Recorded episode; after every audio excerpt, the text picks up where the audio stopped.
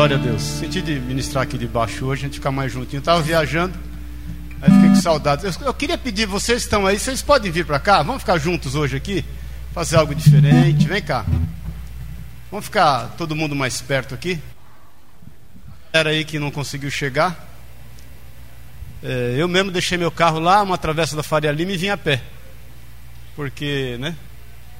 Tá punk aí. É...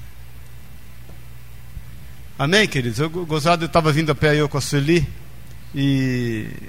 a gente vendo esse agito todo, essa galera e eu vou, eu vou começar a ministrar a partir do dia 14 de fevereiro. De 14 de fevereiro, depois eh, toda quinta, todo domingo e toda quinta, acerca do fim dos tempos. E a gente vinha vindo e vendo a expressão das pessoas, a expressão do, dos jovens, eh, os sinais do Senhor estão bem estampados em tudo que a gente vê, né? Então, a partir de 14 de fevereiro, Vão ser 14 cultos, eu vou ministrar os 14 cultos, todo domingo e toda quinta, e nós vamos falar somente acerca do fim dos tempos, fazer uma análise no livro de Apocalipse, de Daniel, vamos começar como Daniel e vamos depois trazer em Apocalipse, e todas, todos os detalhes acerca da volta de Jesus. Eu sei que Jesus está voltando, amém, querido? Você crê nisso? Jesus está voltando, o cenário está pronto. Então, não deixe de estar aí. Domingo que vem, quinta-feira agora nós vamos ter culto normal, domingo que vem culto normal, a outra quinta também culto normal, aí domingo, outro domingo a gente começa. Amém? Em março, dia 4, 5 e 6, vai haver encontro de mulheres em Águas de Lindóia. Procurei a Sueli, a Gina e a Dani. E não deixe de ir que vai ser uma bênção na tua vida. Amém? Vamos ficar em pé em nome de Jesus. Eu quero ler dois versículos só com você e compartilhar algo que Deus tem colocado no meu coração para a gente meditar. Cadê o Johan, a filha do Johan? Sentindo falta dele aqui. Manda um beijão para ele.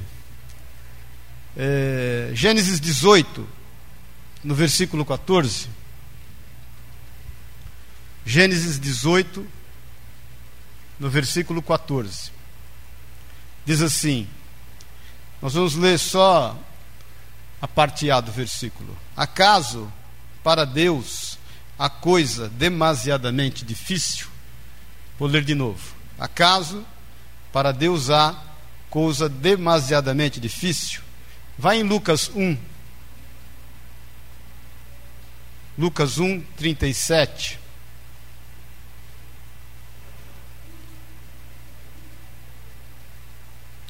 Lucas 1, 37. Acharam? Porque para Deus não haverá impossíveis em todas as suas promessas. De novo, porque para Deus não haverá impossíveis em todas as suas promessas. Vamos orar, Pai. Nós te louvamos porque o Senhor é o Deus bem presente na hora da angústia no tempo da tribulação. O Senhor, Pai, é Emanuel, é Deus conosco. Por isso, Pai, nós entramos na tua presença com ousadia, com intrepidez, para declarar do teu amor por nós e dizer que o Senhor é o nosso Pai, o nosso querido. Senhor, em nome de Jesus, fala aos nossos corações, traz na tua paz aqueles que ainda estão a caminho, traz da tua paz, Pai, acerca dos pais que têm orado pelos filhos que estão envolvidos nessa festa de carnaval, como Deus, o teu filho aqui orou e falou, muitos desses que já te conhecem como Senhor e Salvador, que a tua mão, o teu cuidado seja sobre cada um deles, em nome de Jesus, se conosco, fala aos nossos corações, que a tua palavra seja a rema do Senhor na nossa vida e que o Senhor mais uma vez se manifeste em nosso meio pelo teu Espírito Santo. Senhor, vem nos sondar em lugares insondáveis. Vem, Pai, fazer com que nós estejamos cada vez mais próximos de ti pela tua palavra que nós sejamos conquistados por ela cada vez mais e que cada vez mais essa tua palavra ocupe espaço dentro de nós. É o que nós te pedimos em nome e na autoridade de Jesus, o Senhor. Amém e amém. Amém? Pode sentar-se.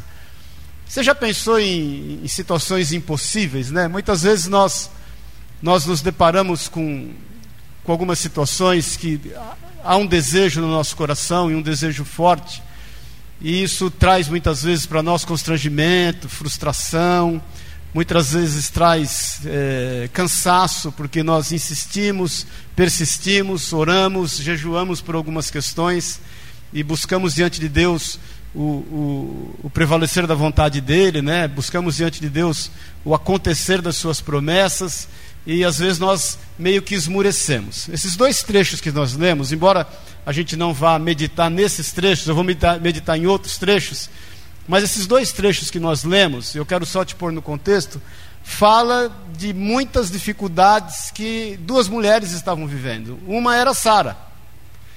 Abraão teve uma promessa de Deus de que ele seria pai, e não de Eliezer o Damasceno que já havia nascido, mas que de Sara nasceria um filho, que seria sua herança.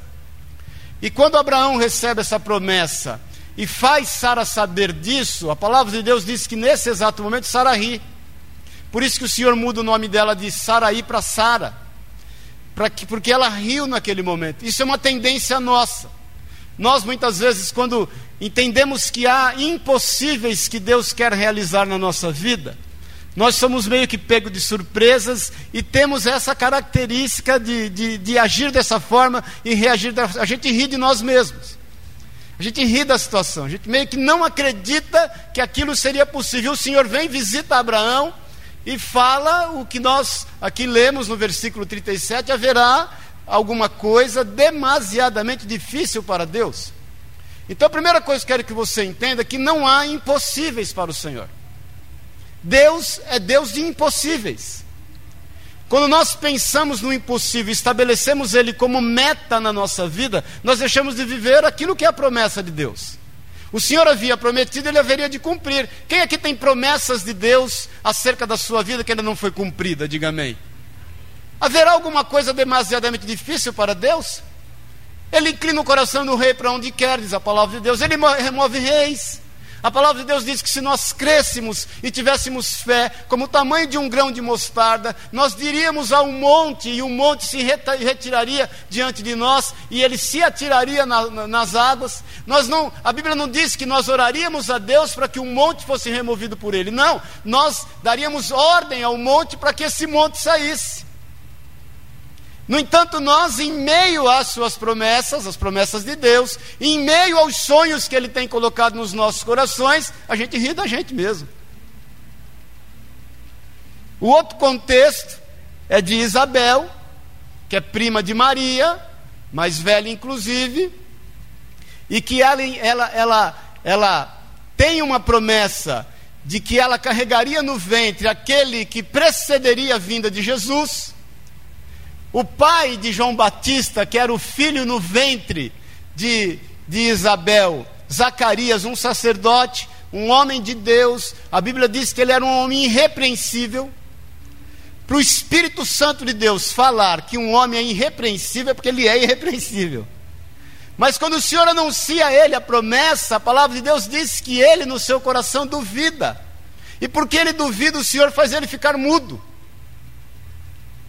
E declara isso a Isabel e declara isso a Zacarias, porque não há impossíveis para Deus.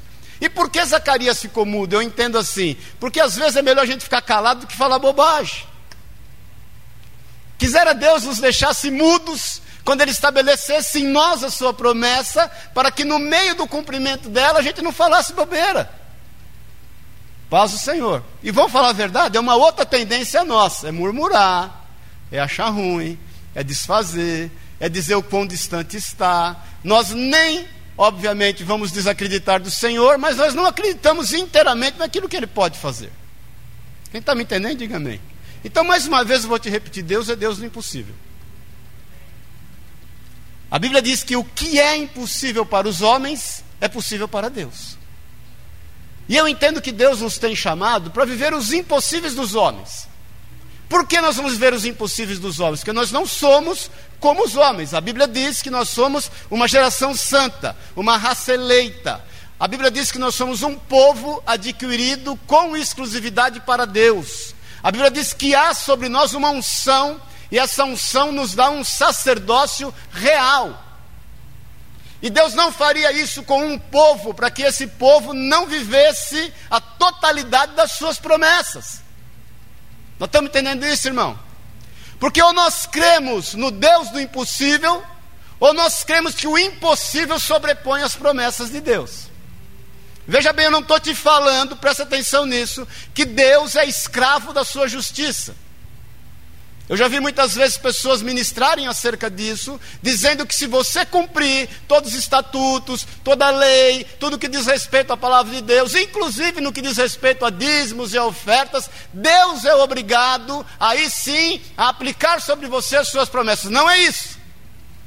Deus é Senhor de todas as coisas e fiel à Sua palavra. Ele não é refém da Sua justiça. A sua justiça, por ele ser fiel, se cumpre na nossa vida em decorrência daquilo que cremos. E somos nele, e somos nele, porque ele nos amou de tal maneira que deu Jesus por amor à nossa vida. Amém, querido? Então, a primeira promessa que você viveu com Jesus, uma grande experiência, é a tua eternidade. Quem aqui quer ver Deus, diga amém. E quem quer morrer agora? Quem quer morrer agora? Porque todos nós queremos ver Deus, mas ninguém quer morrer. E óbvio que ninguém quer morrer, porque nós não nascemos para a morte. A Bíblia diz que nós nascemos para a vida. Por que, que nós não aceitamos a morte? Porque a morte não foi concebida. A morte é uma intrusa. A promessa de Deus, mediante a morte, é a vida eterna para nós. E nós cremos nisso, ponto. Porque nós não nascemos sentenciados à morte, nós nascemos sentenciados à vida em Cristo Jesus. Ponto. E vamos estar com Ele por toda a eternidade. Então, a primeira promessa que nós temos que tomar posse na nossa vida, a despeito das impossibilidades que o mundo prega, é que nós vamos viver eternamente, nós vamos estar juntos. Agora, com toda a tecnologia, estão descobrindo outras galáxias, sistemas solares, aí já falam que há outras terras, aí já tem gente pregando que que há outras, outros lugares onde há pessoas que foram remidas no Senhor, ou que um povo que não pecou. Irmão, eu não, a Bíblia diz, querido, que o dia do amanhã pertence ao Senhor. E eu creio que há mais mistérios entre os céus e a terra do que a gente possa explicar ou entender. Nós temos que viver a cada dia o seu mal. Nós estamos aqui vivendo uma carreira que nos foi proposta. E dentre, a, dentre as propostas que estão diante de nós, uma delas é viver as impossibilidades. Então, seja o que for que hoje você esteja vivendo, que aparentemente seja impossível, isso já caiu por terra em nome de Jesus. Porque Deus é Deus do impossível, Ele tem gestão sobre todas as coisas. E eu quero fazer um paralelo com você acerca de duas histórias, que aparentemente eram muito impossíveis. A primeira, eu vou só pôr você dentro do contexto, porque a gente lê os trechos todos, e eu senti de compartilhar os dois, é, é, vai demorar muito. Mas a primeira está em 2 Crônicas 20, que fala de Josafá.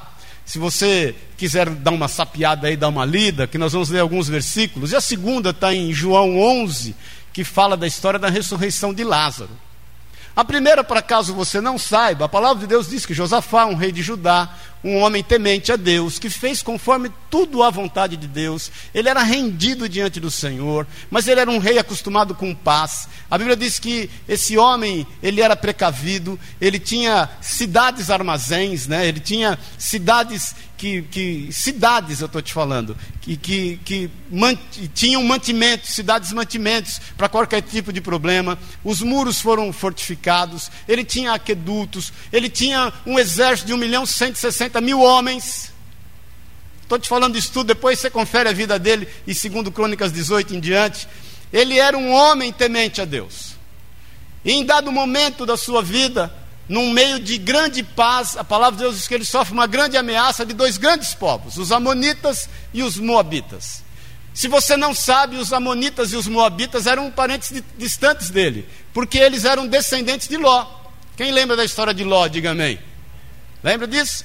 Ló sai de Sodoma e Gomorra, a sua mulher vira estátua de sal porque olha, olha para trás. Depois, a palavra de Deus diz que suas filhas dão um porre nele ele enche a cara, fica bêbado, elas coabitam com ele, cada uma tem um filho, um chama Aminon, outro chama Moabe, deram origens a dois povos, e esses povos frequentemente se levantavam contra o povo de Israel.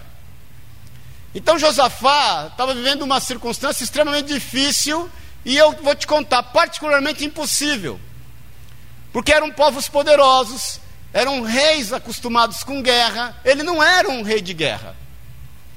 Se fosse Davi, ia lidar com essa situação bem fácil, ia ser playground para ele.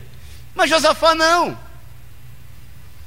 E ele tinha então um, um, grande desafio perante o inimigo. Nós muitas vezes temos passado por guerras, por lutas, por inimigos que são praticamente invencíveis, por situações que são é, difíceis de serem transpostas, por coisas que nos ameaçam constantemente e nos oprimem e faz com que nós muitas vezes não tenhamos nem vontade de sair da cama.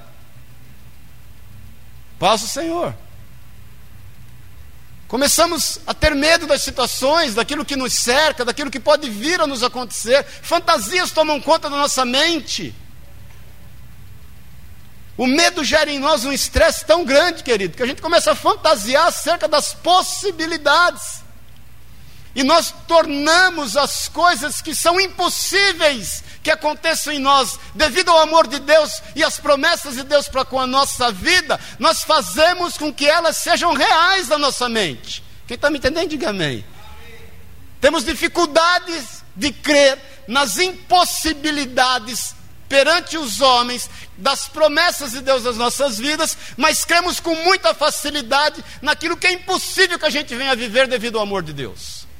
Então vou te contar: é impossível que você esteja só um segundo da sua vida. A palavra de Deus diz que o Senhor te conhece desde o ventre da tua mãe. É impossível que você seja desamparado. A Bíblia diz que, ainda que o teu pai e a tua mãe te desampare, o Senhor é contigo.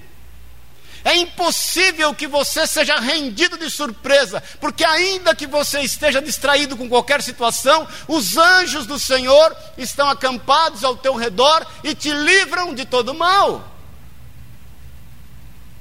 Nós estamos entendendo, irmãos? Então, naquele momento, Josafá era tomado por situações que talvez seria impossível que acontecesse com ele, mas isso é muito evidente na nossa vida. Nós fantasiamos, e agora? O que vai acontecer? Vão fazer isso, vão fazer aquilo, eu estou refém disso, eu vou ficar refém daquilo, e agora isso vai ligar com aquilo. Parece que nós estamos vivendo a novela das oito, ou das nove, ou das onze, sei lá.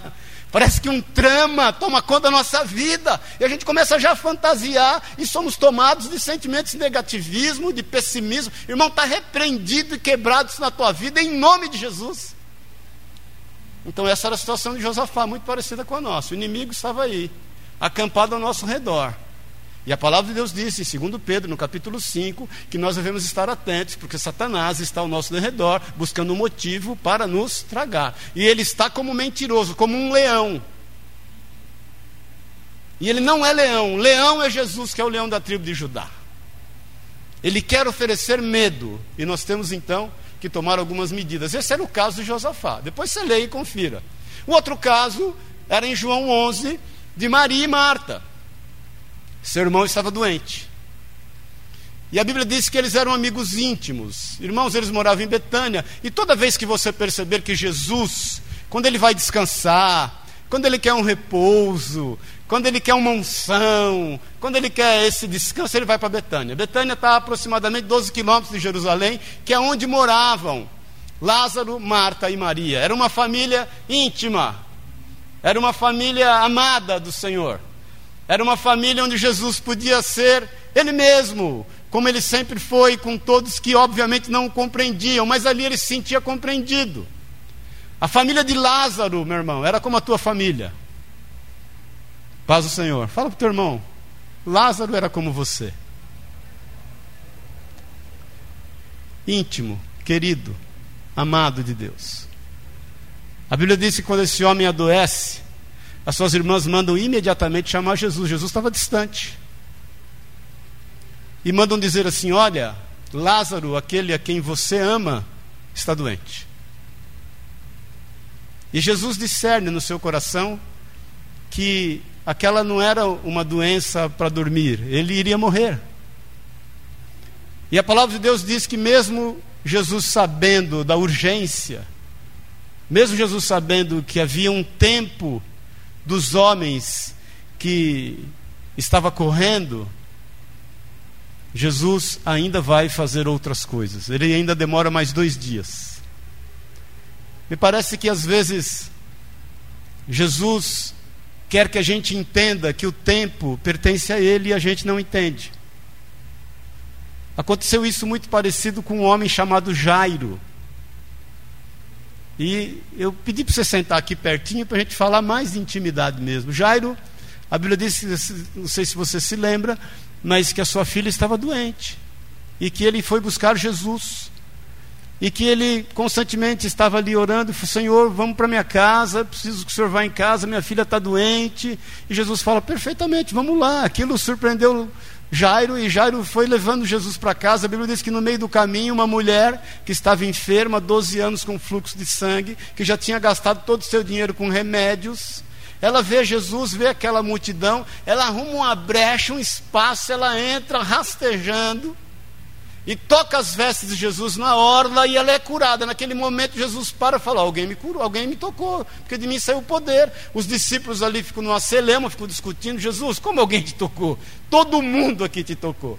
O que mais as pessoas fazem aqui é te tocar. Jesus fala: Não, alguém me tocou de forma diferente, porque de mim saiu virtude.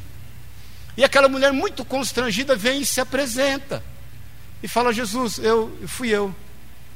E eu estava enferma há 12 anos e eu fui curada.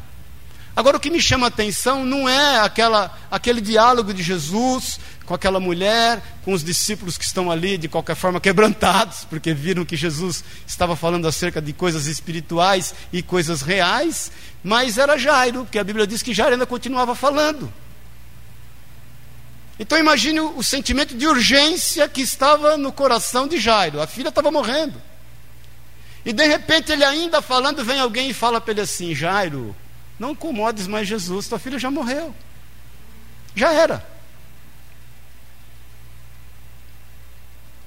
Quantas situações Deus quer nos mostrar que Ele é Senhor do tempo e a gente tem dificuldade para aprender?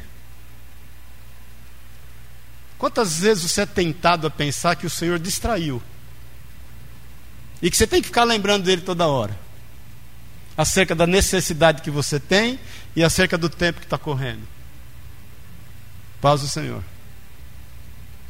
Deus é Deus de milagres, em qualquer instante, qualquer momento e a qualquer hora. E Deus vem na hora certa. E Ele tem gestão sobre todas as coisas. A Bíblia diz que Jesus, muito claramente diz assim, e ele, Jesus, não atinando a tais palavras, disse a Jairo. Quem se lembra do que ele disse? Quem se lembra, diga amém. Vou te lembrar. Não temas, crê somente. Jairo, não temas, crê somente. E ele vai até a casa de Jairo, e quando ele entra na casa, já estão as carpideiras contratadas. Carpideira é aquela não sei se você. Eu peguei essa época. O Luciano pegou também. O, o Daniel, com certeza. É aquelas mulheres contratadas para chorar.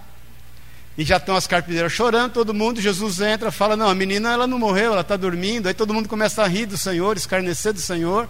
E o Senhor vai, só permite que os pais entrem, Jairo, sua esposa, e os seus discípulos mais íntimos, que eram Tiago, João e Pedro. E ele vai e ressuscita a menina. No caso de Lázaro, quando ele vem, a palavra de Deus que ele fala, diz que ele fala assim: então vamos até lá e vamos estar com Lázaro. Os seus discípulos, depois você lê em João 11 isso, os seus discípulos na hora falam: Jesus, misericórdia, nós acabamos de sair de lá, o senhor quase foi apedrejado. Nós vamos voltar para lá e correr o risco tudo de novo. Jesus não falou nada, Tomé, que muitos né, dizem como um homem incrédulo, mas foi o único que vestiu a camisa de Jesus e falou: Não, vamos lá, se tiver que morrer, nós vamos morrer junto com ele. E eles então vêm, Jesus fala: Olha, eu glorifico a Deus por vocês viverem o que vocês vão viver. E Jesus então vem. Quando Jesus vem, obviamente, e, e Maria sai de encontro ao primeiro, e, e diz: Senhor, se o senhor estivesse aqui, as coisas seriam diferentes. E Jesus fala acerca da ressurreição, fala acerca da vida. Ela diz: Não, eu sei que todos ressuscitarão um dia, porque tu és o Messias. Jesus fala: Não estou falando de um dia, eu estou falando de agora. Depois ela se vai e vem Marta, e da mesma forma se relaciona com o Senhor dessa maneira. Então, nesses dois contextos que eu quero meditar sobre três pontos em comum na vida deles, que eu quero que você pense em relação à tua vida.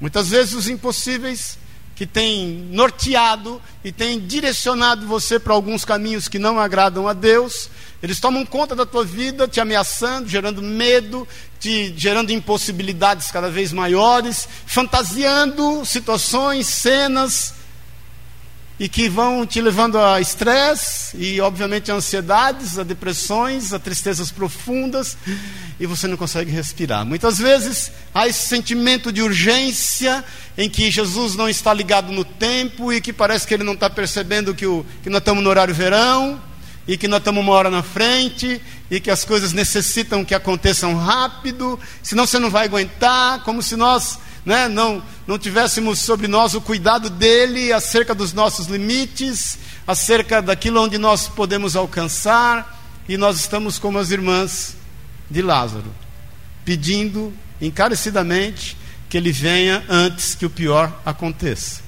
E muitas vezes o pior já aconteceu. Amém, queridos? Então eu vejo três situações aqui para a gente viver as impossibilidades dos homens, viver o impossível para os homens. Abre em 2 Crônicas 20, no versículo 3.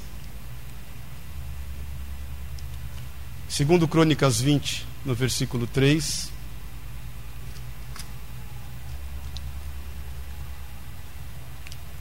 Quem achou, diga amém. Então Josafá teve medo. Você se lembra da história de Josafá, não lembra? Desse contexto todo aqui. Então Josafá teve medo quando aquele exército acampa ao seu redor. E ele se pôs a buscar ao Senhor e apregoou jejum em todo o Judá. Agora vai em João 11, no versículo 3. Por isso que eu quero que você tenha o, o, a, a, ciência das, das duas passagens. E mandaram, pois, as irmãs de Lázaro dizer a Jesus: Senhor, está enfermo aquele a quem amas. A primeira coisa que nós temos que fazer para viver os impossíveis dos homens é não se conformar com a situação e com a sentença dada contra nós. É nós colocarmos aquilo que nos, nos é, é, é, que é levantado contra a nossa vida a, em nível de ameaça e apresentarmos isso diante de Deus. É não tomar a forma dessa impossibilidade. É declarar que o Senhor é Senhor de todas as coisas e Ele é o único recurso a quem nós podemos tomar e lançar mão. Eu sempre falo, irmãos, que nós muitas vezes, em meio às dificuldades que nós passamos, nós recorremos primeiro aos limites dos homens, aquilo que está diante dos nossos olhos, para depois, quando isso frustra nos nossos corações, nós vamos até Deus buscá-lo. Já Josafá e já as irmãs de Lázaro, não. Elas buscaram em primeiro lugar ao Senhor, não se conformando com aquilo que era o cenário que estava se montando. Se nós queremos viver os impossíveis, é pertinente que nós estejamos colocando tudo isso diante do Senhor e apresentando diante dele com súplicas, como dizem Filipenses, e orações. E clamando diante dele, dizendo: Senhor, eu sei que o Senhor não me chamou para viver esse tipo de dificuldade. Talvez eu tenha entrado nisso por um, uma distração da minha vida, talvez isso seja resultando de um pecado, talvez seja resultando de uma sentença, mas seja lá o que for, Pai, eu não aceito. E eu quero fazer uso do teu amor para com a minha vida para que isso seja solucionado. Meu querido, minha querida, Jesus te ama. E é extremamente importante que a gente faça uso desse amor. Quantas vezes nós, no plano humano, em meio às dificuldades que a gente enfrenta e passa, a primeira pessoa que a gente pensa para buscar são aqueles próximos que nós sabemos que nos ama, não é assim? Por que nós não recorremos ao Senhor? Por que nós não lançamos mão desse amor? Você quer vencer todos os obstáculos que tem se colocado diante da tua vida? Clame ao Senhor. Não se conforme com eles, não os aceite. Não deixe que a sentença tome conta do seu coração. Não deixe que a angústia esteja acampada à tua mente, fazendo com que você seja refém desse problema. Irmãos, o que mais nós temos são sonhos. Não é isso? Todos nós temos sonhos. Você perguntar para qualquer pessoa aqui de qualquer idade, desde o mais novo ao mais velho, todos aqui sonhamos. Todos aqui desejamos. Por que, que nós temos essa característica? Porque nós cremos. E por que nós cremos? Que o Senhor nos ama. Fé é dom de Deus. O Senhor nos deu essa característica. Então, pare de se conformar com as impossibilidades e creia na promessa de Deus, e ainda que seja necessário que você fique mudo, como Zacarias ficou, que você fique para você não falar bobagem, até que a promessa se cumpra na tua vida.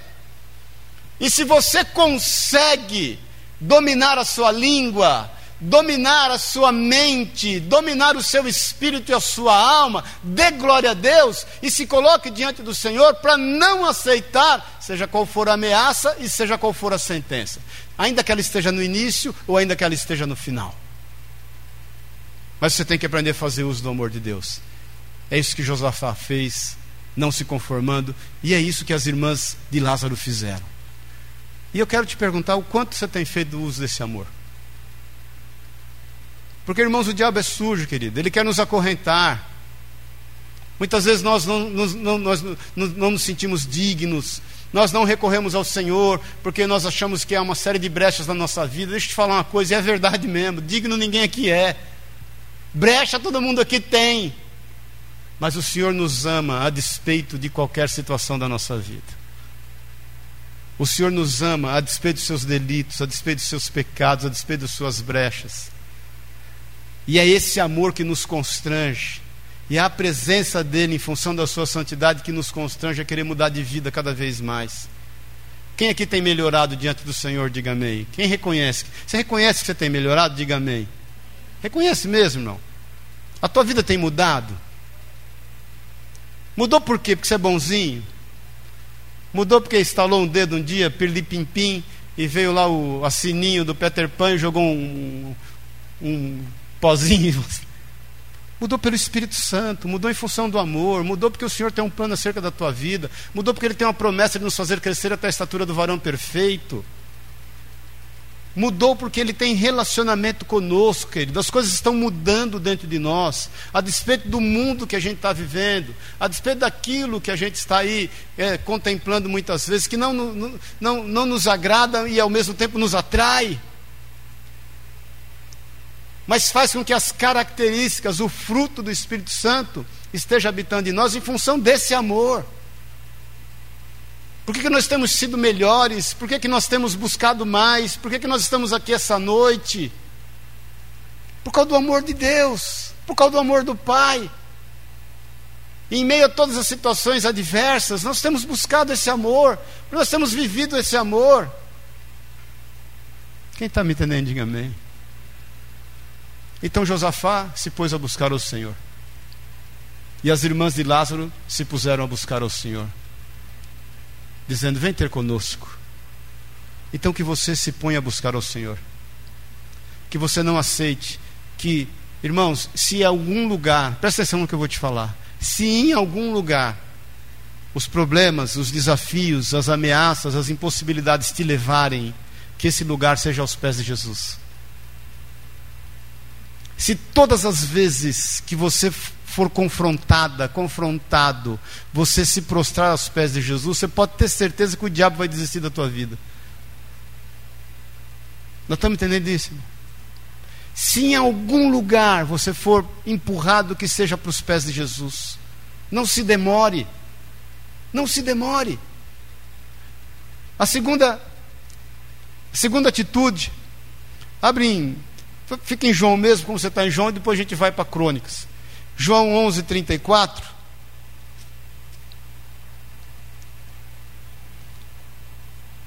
Jesus, quando ele está ali com as irmãs de Lázaro, e nesse momento ele está com Maria, ele pergunta para Maria no versículo 34: E perguntou: Onde o sepultastes?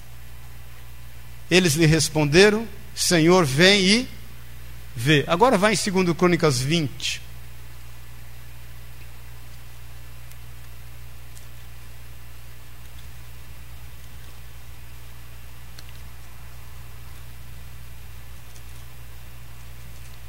Versículo 16 e 17. Vou até deixar marcado aqui. Segundo Crônicas 20, versículo 16 e 17. Amanhã descereis contra eles. Eis que sobem pela ladeira de Ziz Encontrá-los-ei no fim do vale, defronte do exército de Jeruel.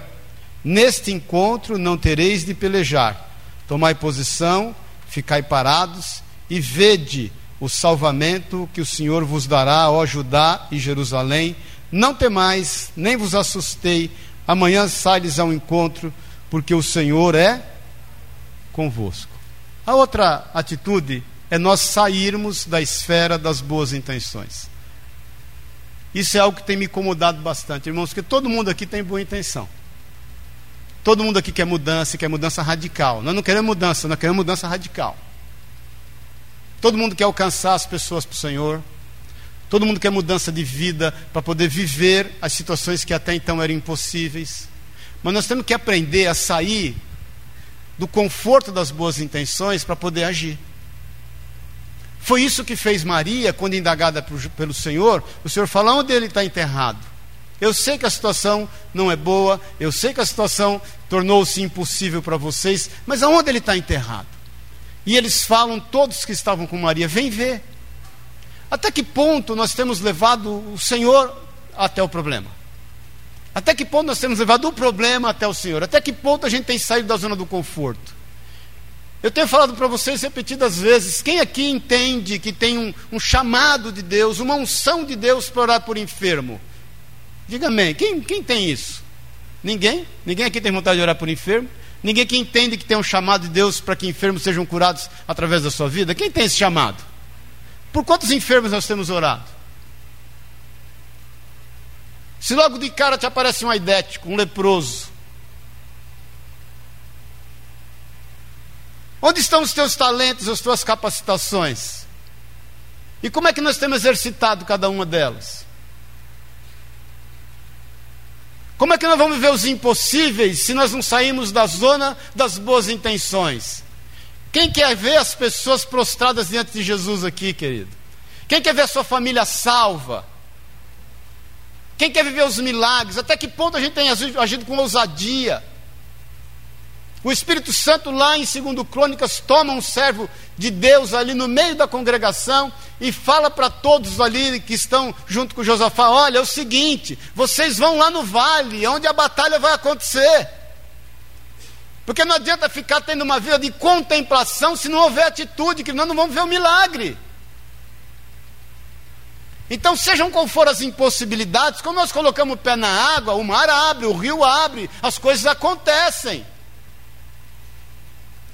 Nós temos que entender que Deus não livrou Daniel da fornalha, mas livrou ele, Sadraque, Mesaque e Abidinego, da fornalha, mas os livrou na fornalha.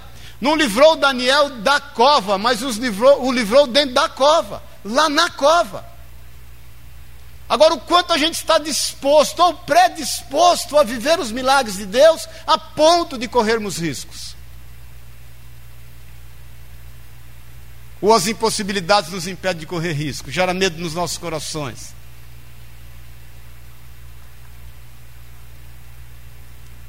Quem é aqui tem familiar que não é cristão ainda? Diga amém.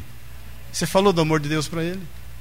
Aí você vai dizer: não, mas a Bíblia diz que o profeta não é recebido na sua própria casa. É verdade. Mas Jesus não deixou de falar. Os irmãos de Jesus todos se converteram após a ressurreição dele. Há tempo para todas as coisas. Muitas vezes eu recebo pessoas, oh, estou preocupado com a minha mãe, com meu pai, com a minha avó, com meu avô, meu avô está na UTI, ele não aceitou Jesus ainda, então vai lá e faça o apelo para ele. Paz do Senhor, queridos. Nós temos que aprender a sair dessa zona das boas intenções e que a gente está aparentemente confortável nela. Se eu perguntar para qualquer um de nós aqui, irmãos, e a gente for relatar tudo que é no nosso coração, você vai ver o quão bom são as intenções, quão boas são essas intenções que nós temos. Mas o que, que a gente tem feito para que elas aconteçam? Muitas dessas intenções elas vão se deparar com impossíveis. Elas são extremamente boas. Mas elas vão confrontar com impossíveis. Por isso que o Senhor chama a Marta, a Maria, e fala: Olha, eu já te falei, se creres, verás a glória de Deus.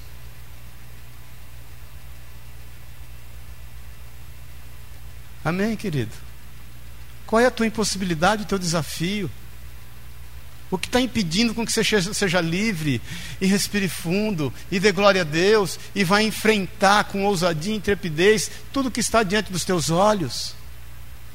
Irmãos, o ano está só começando, a gente já está dando ele como terminado. Está só começando o ano. Nós temos uma série de sonhos. Agora você pode ter certeza que Efésios 3:20 é verdade, porque Deus é poderoso para fazer infinitamente mais do que pedimos ou pensamos. Ele tem muito mais sonhos do que aqueles que estão no teu coração hoje. E ele quer realizar na tua vida. O Senhor colocou aqui no nosso coração, e nós compartilhamos disso na virada do ano, que esse ano é ano de agradecer a Deus, porque esse é um ano de bênção. Eu creio, creio piamente nisso que é um ano de realizações, de concretizações, de fechamento de ciclos, de coisas acontecerem, tudo para a honra e para a glória do nome do Senhor, mas muitas coisas vão demandar que nós saiamos dessa zona do conforto, das boas intenções. Paz o Senhor. Ai, Jesus, eu quero muito que esse povo todo se converta. Ai, Jesus, eu quero muito que meu trabalho todo mundo se renda a Ti. Ai, Jesus, eu quero muito pagar todas as minhas contas. Ai, Jesus, eu quero muito ser abençoado que meu trabalho renda. Então, meu irmão, vai trabalhar. Vai falar do amor de Deus. Vamos orar pelos enfermos. Vamos nos preocupar com aqueles que estão nos presídios, com aqueles que estão nos hospitais. Vamos amar de fato e de verdade aqueles que necessitam desse amor. Encare todas as suas dificuldades, o Senhor é contigo, Ele vai adiante de ti. Se nós quisermos viver os impossíveis, e vamos vivê-los em nome de Jesus, porque isso é para a glória do nome do Senhor, você pode ter certeza, irmão, nós temos que sair dessa zona das boas intenções. Abra o teu coração. Se comunique acerca daquilo que Ele tem colocado no teu coração.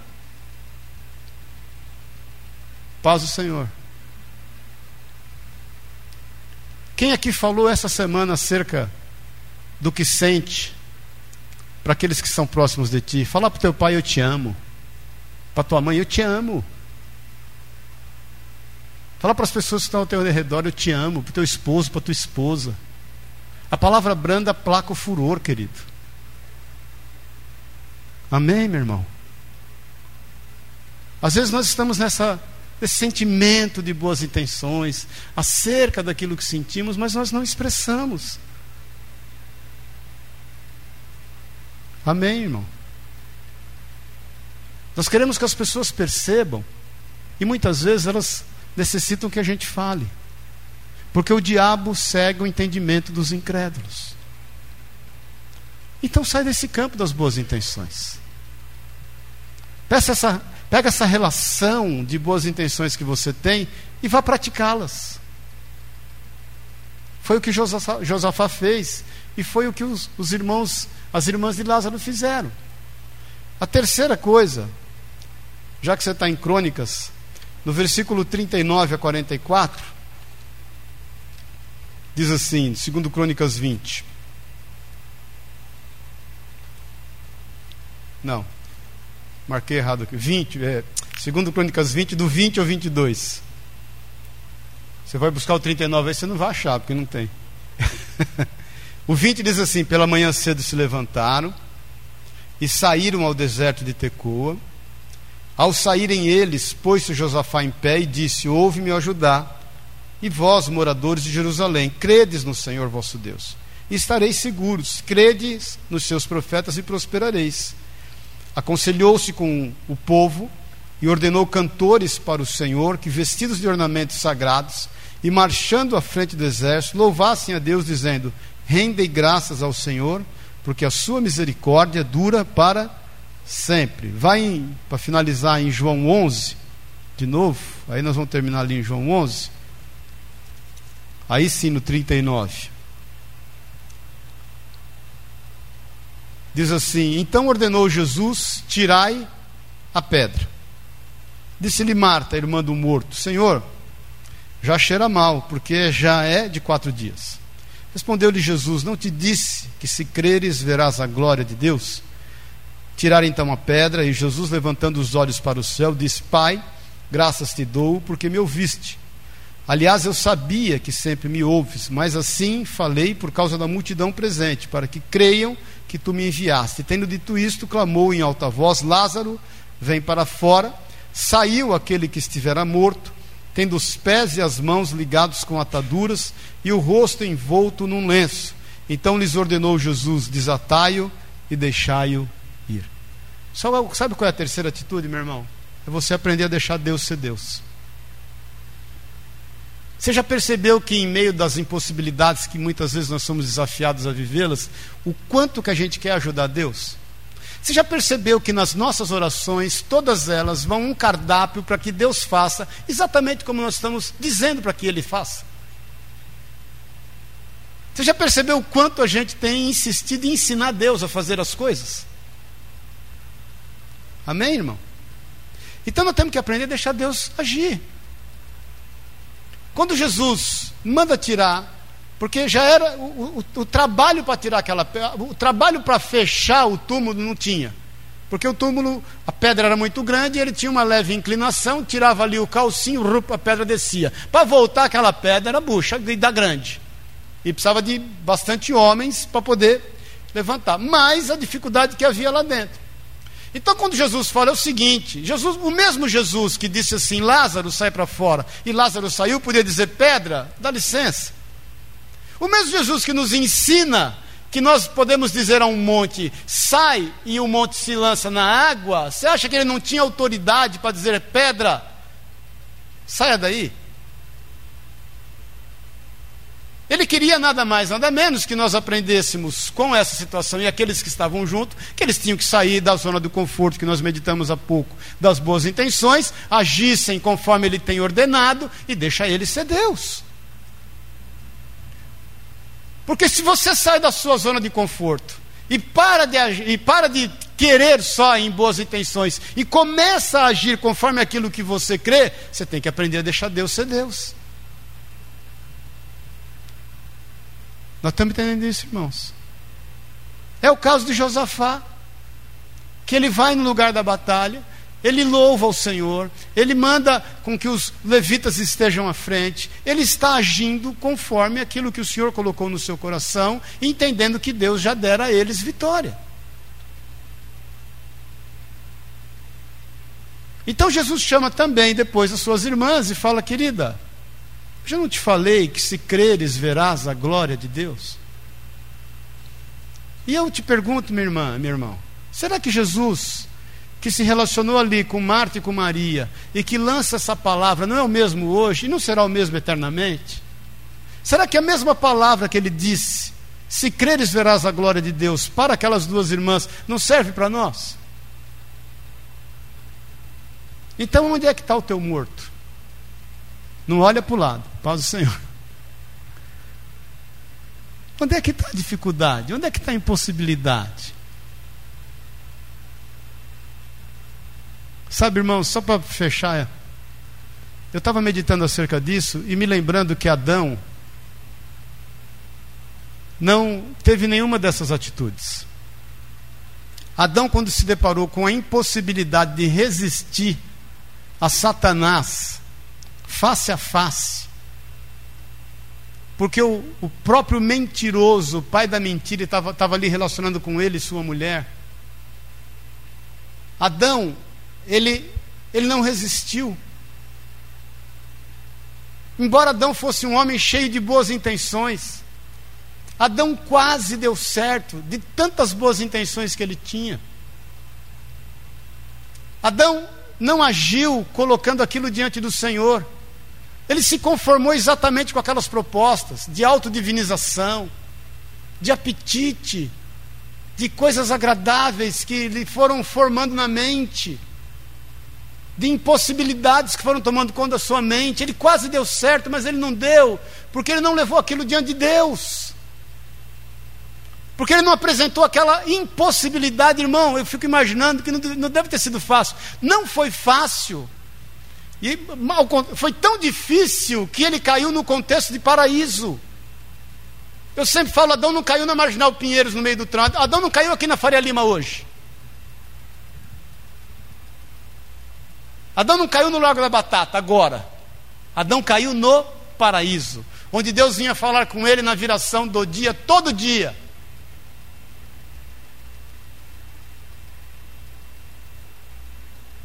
Por quê, querido? Porque ele não apresentou diante de Deus. Porque ele ficou só no campo das boas intenções.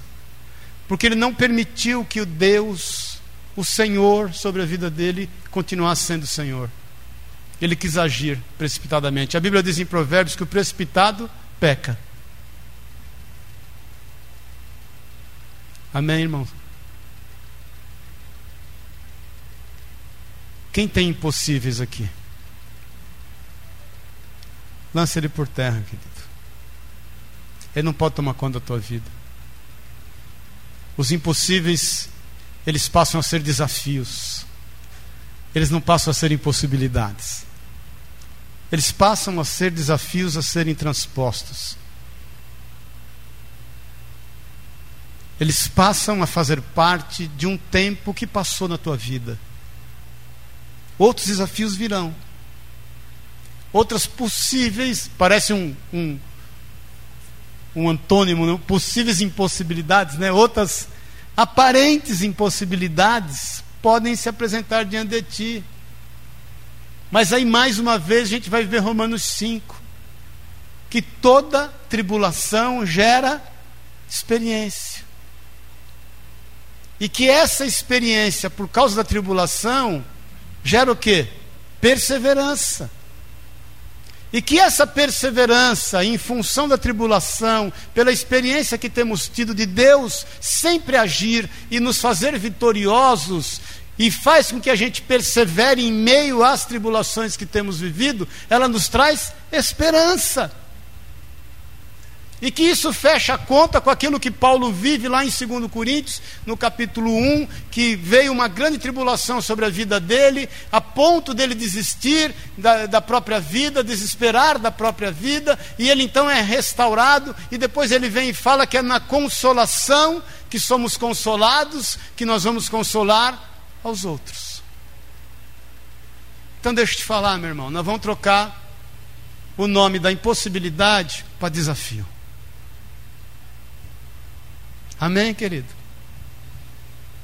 Porque daqui a pouco você vai trocar o nome do desafio para algo que já passou. E aí você vai trocar o nome de algo que já passou para a glória de Deus, dizer Senhor, glória a Deus. Porque até aqui me ajudou, por isso estamos alegres. Porque até aqui, até aqui nos ajudou o Senhor. Amém? Vamos ficar em pé em nome de Jesus.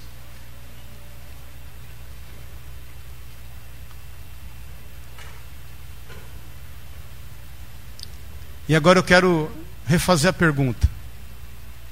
Eu não quero perguntar para você se você tem impossibilidades, ou se você tem se deparado com algumas delas. Mas eu quero perguntar a você se você tem se deparado com desafios.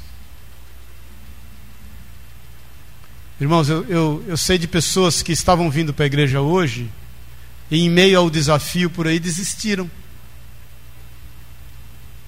Todos nós aqui tivemos dificuldade para chegar aqui, não tivemos? Por que chegamos? Pagamos preço.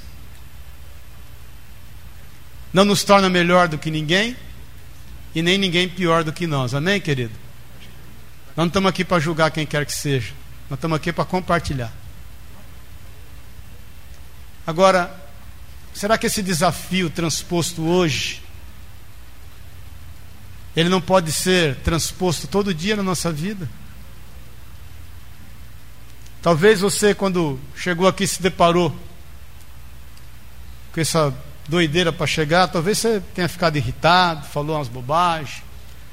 Você falou só pisca, não precisa levantar a mão para não se revelar, né? Ficou em lutas. O desafio gera isso na gente. Gera medo, gera fantasias, faz com que nós estejamos falando aquilo que não devemos. Paz do Senhor. A boca fala do que está cheio, o coração.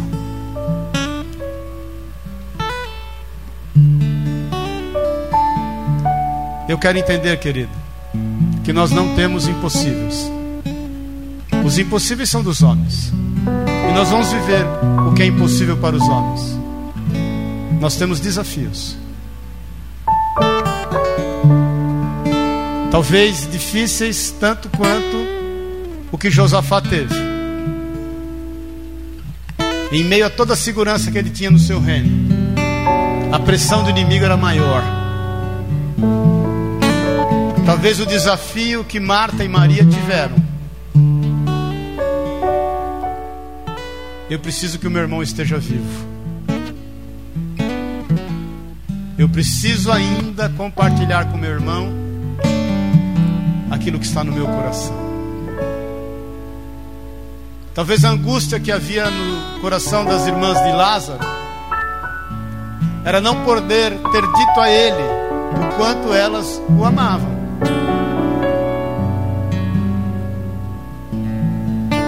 Não ter feito para ele o que elas gostariam de ter feito. Por isso que eu te digo, meu irmão, além de você não se conformar com o desafio e tomar a forma de derrota, que isso é papel do diabo na tua vida, e você tem que repreender em nome de Jesus, saia da esfera das boas intenções. Amém? Saia da esfera das boas intenções. Eu te falo que é uma luta minha. Eu me pego às vezes cheio de boas intenções e na mesma hora eu me cobro. Eu preciso parar de ter boas intenções, eu preciso agir. e deixa Deus ser Deus. Uma vez você o chamou, uma vez que você confiou a Ele esse desafio que você sabe que sozinho você não consegue transpor. Uma vez que você declarou que Ele é Senhor de toda e qualquer situação Deixa ele ser Deus. Deixa ele ser Deus. Haja de forma que todos vejam que você entenda que Ele é Deus. O milagre vai acontecer. É Ele quem vai mandar o morto sair. É Ele quem vai usar de estratégia para derrotar o inimigo. Caso você não saiba, na história de Josafá, o Senhor levanta um terceiro exército. Esse terceiro exército se levanta contra os Amonitas e os Moabitas. Os três exércitos se debatem, se degladiam, guerreiam entre si. E os três exércitos morrem. E o papel de Josafá é só caminhar no meio dos mortos recolhendo despojo. Josafá saiu daquela situação melhor do que ele entrou. E eu, e eu te afirmo que Lázaro, da mesma forma. Eu não sei o que levou, qual foi a enfermidade que levou Lázaro à morte. Mas eu tenho certeza que Jesus não só curou aquilo que levou ele à morte, mas como todas as outras enfermidades que ele tinha. Amém? Nesses desafios, você vai sair melhor. Amém? Quem tem impossíveis aqui, diga amém. Está errado, você não tem. Você deve falar não, amém. Você não tem impossíveis, você tem desafios. Quem tem impossíveis aqui? Fala, eu não tenho. Fala, eu não tenho. Eu tenho desafios. E eles serão vencidos. Feche teus olhos.